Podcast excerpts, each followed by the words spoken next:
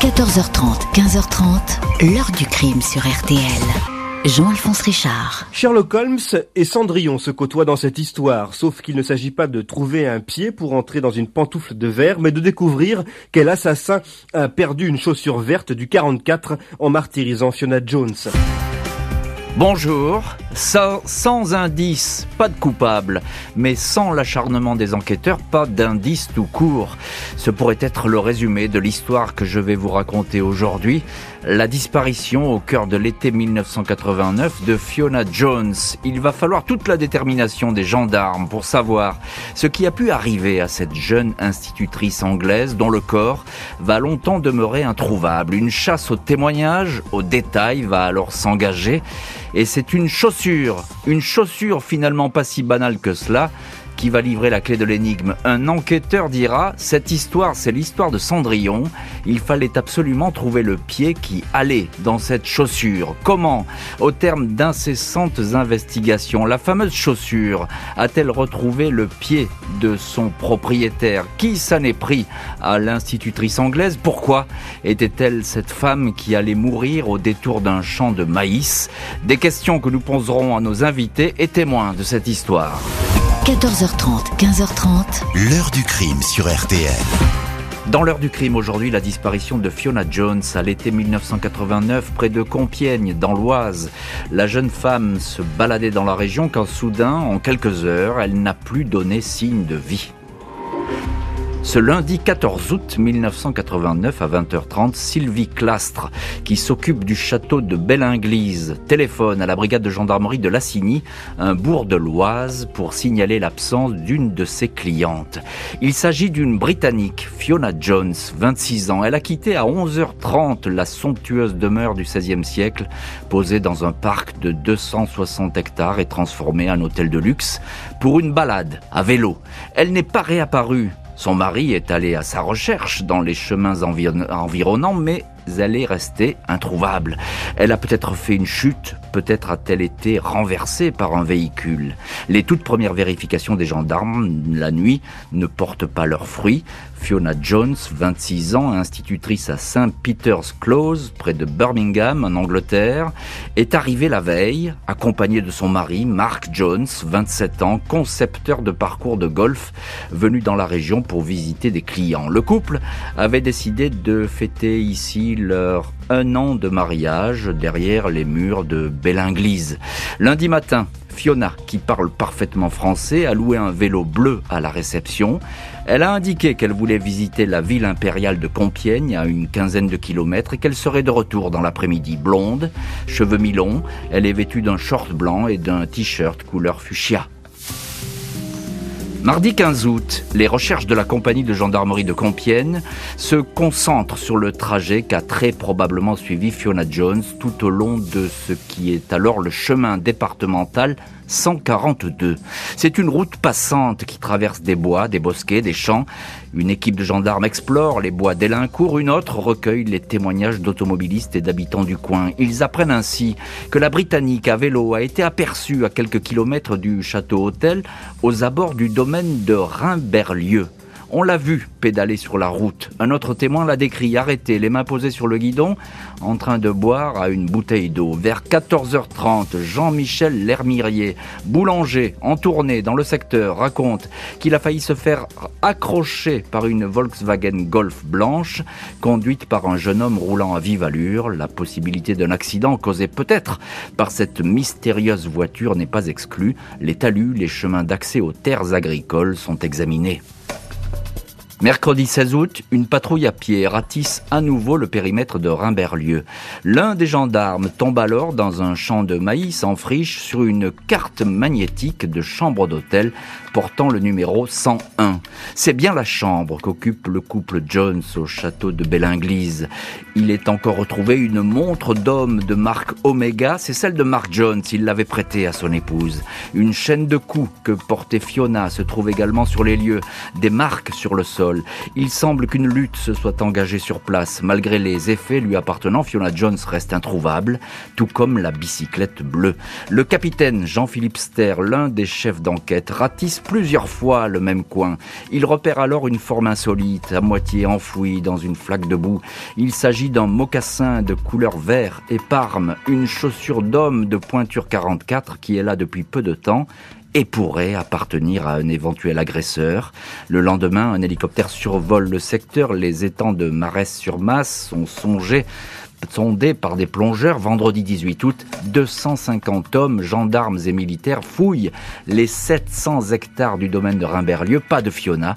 Le soir, une information judiciaire pour arrestation illégale et séquestration est ouverte, confiée à la juge de Compiègne, Isabelle Pagenel.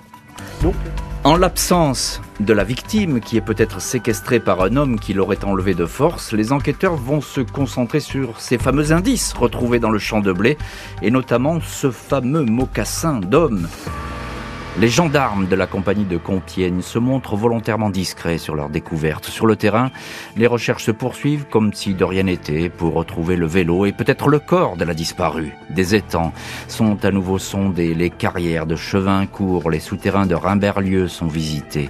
Les explorations vont ainsi se poursuivre pendant 15 jours jusqu'au lundi 28 août. Parallèlement, toute une série de vérifications sont lancées. La Volkswagen Golf blanche, tout d'abord, aperçue par cinq témoins sur cette portion de route, dans un créneau horaire coïncidant avec la disparition de Fiona Jones. Des témoins ont décrit le conducteur comme un homme grand, jeune, entre 20 et 30 ans, cheveux bruns, visage blême. Il semblait porter une cravate. Une liste de 12 882 voitures est transmise par la préfecture de l'Oise, 1500 pour le seul arrondissement de Compiègne. Le passage en revue des véhicules s'avère fastidieux. Les enquêteurs cherchent à déterminer si l'une de ces golfs appartient à une personne déjà connue pour agression sexuelle ou violence sur des femmes, mais ces recherches ne donnent rien. Les enquêteurs travaillent parallèlement sur le mocassin retrouvé sur le lieu où Fiona Jones a été agressée et enlevée. Il s'agit d'une chaussure de marque Arcus de taille 44 de couleur canard améthyste selon le catalogue du fabricant, c'est-à-dire par parme et vert. L'usine de la marque qui se trouve dans les Pyrénées-Atlantiques est sollicitée. Le fichier client du fabricant indique que 152 paires ont été livrées dans 76 magasins en France, jusqu'à Tahiti et à l'étranger.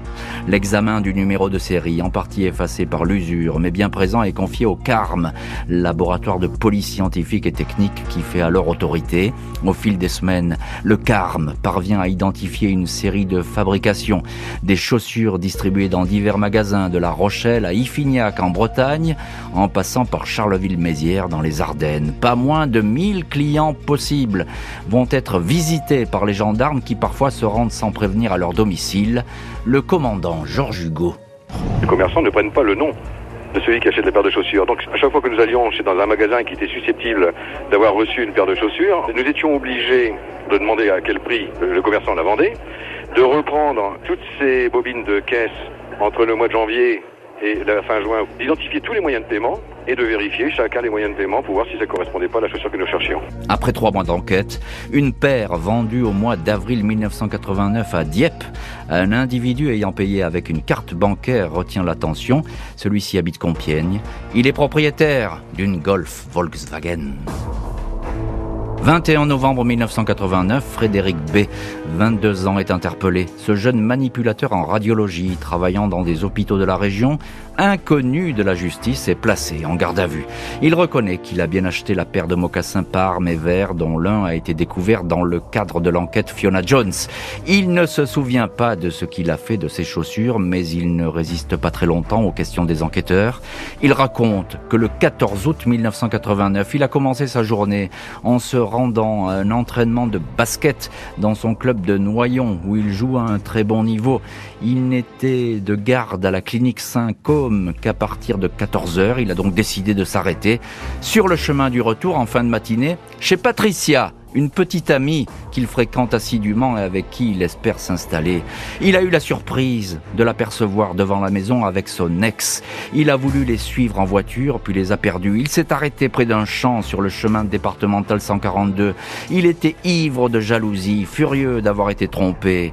Vers 13h, 13h15, il a aperçu une jeune femme blonde débouler à vélo dans ce coin désert. Il lui a sauté dessus sans réfléchir. Un accès de rage il ne peut pas en dire davantage. Frédéric B est inculpé d'assassinat. La juge estime que malgré les premières déclarations, le coup de folie, la préméditation existe. Ni la bicyclette utilisée par la jeune femme, ni le corps de la victime n'ont alors été découverts. Dans l'affaire Fiona Jones, la juge Pagenel retient l'assassinat et non pas le meurtre, tout simplement parce que Frédéric B n'aurait pas agi sur un simple coup de tête emporté par un réflexe dévastateur.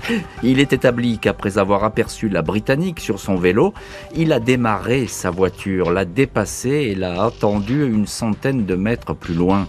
C'est là qu'il a bondi hors de son véhicule, l'a empoigné et l'a projeté à terre. Une lutte s'est engagée dans le fossé. Fiona s'est débattue de toutes ses forces, perdant sa chaîne de coups et sa montre dans la bagarre. Frédéric B aurait tenté d'abuser d'elle, mais n'y serait pas parvenu. Il l'a frappée à coups de poing, puis lui a serré le cou. Il a laissé la jeune femme inerte, mais encore en vie.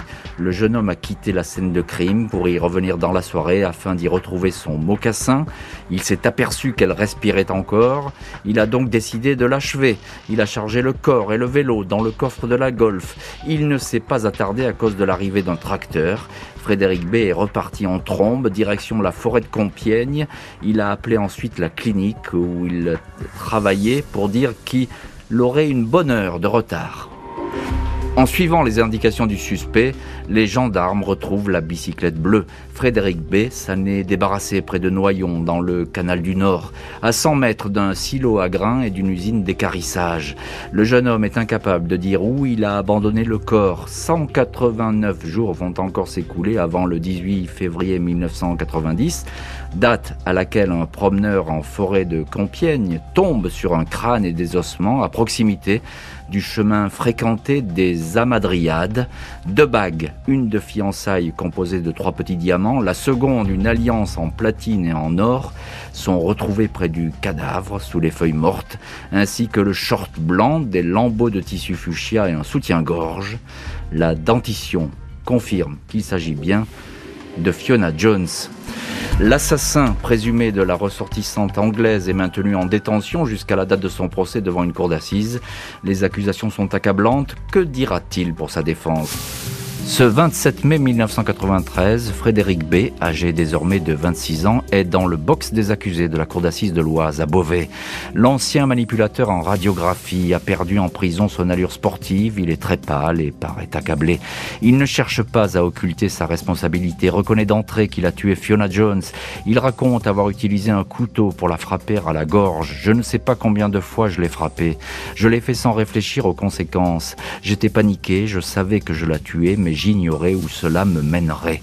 Pourquoi a-t-il transporté le corps? Je ne sais pas ce qui m'a pris, peut-être pour cacher ce que j'avais fait, peut-être pour la faire disparaître, je ne sais pas. Je cherche à comprendre, mais je ne comprendrai jamais. J'ai honte, j'ai été lâche, indique Frédéric B, s'adressant à la famille de Fiona, il déclare « Je regretterai toujours ce que j'ai fait ». 30 mai, après trois jours de débat, les jurés de l'Oise condamnent l'accusé à une peine modérée, 15 ans de prison. La préméditation n'a pas été retenue et l'incrimination d'assassinat a laissé la place à celle de meurtre. À l'annonce du verdict, les parents de la victime présents à l'audience, Bruce et Pat Cottrell, ainsi que ses frères Jonathan et Simon, éclatent en sanglots. Bruce Cottrell parle d'une parodie de justice. Leur avocat, maître Philippe Ginisté, considère que le verdict est choquant. La famille attendait au moins 20 ans de prison. Mark Jones, le mari de Fiona, évoque pour sa part une farce française. La perpétuité, dit-il, était la seule sentence qui aurait été acceptable. Frédéric B prend donc le chemin de la prison, pas d'appel possible devant la cour d'assises à l'époque, avec les trois années déjà passées en préventive, il ne va pas rester très longtemps en détention. Février 1999, Frédéric B quitte discrètement la prison où il était incarcéré. La famille de Fiona Jones avait écrit au président François Mitterrand pour que la peine de prison à 15 ans soit alourdie sans succès. Ses proches n'étaient pas avertis de cette sortie, ils l'ont appris par un avocat. Pat Cottrell, la mère de la jeune institutrice, ne masque ni son chagrin ni sa colère. J'ai tenu bon toutes ces années. Le verdict était ridicule. Je pensais donc que nous serions consultés dès lors que la libération conditionnelle serait annoncée. Nous souhaitions nous faire entendre et nous opposer à cette remise en liberté. Nous avons été mis devant le fait accompli. Je ne sais pas ce que nous pouvons faire désormais. Frédéric B était en prison un détenu modèle. Après sa sortie, il a refait sa vie. Il a changé de métier et a tout mis en œuvre pour se faire oublier. Il ne s'est plus jamais fait remarquer dans une affaire judiciaire. L'heure du crime, présenté par Jean-Alphonse Richard sur RTL.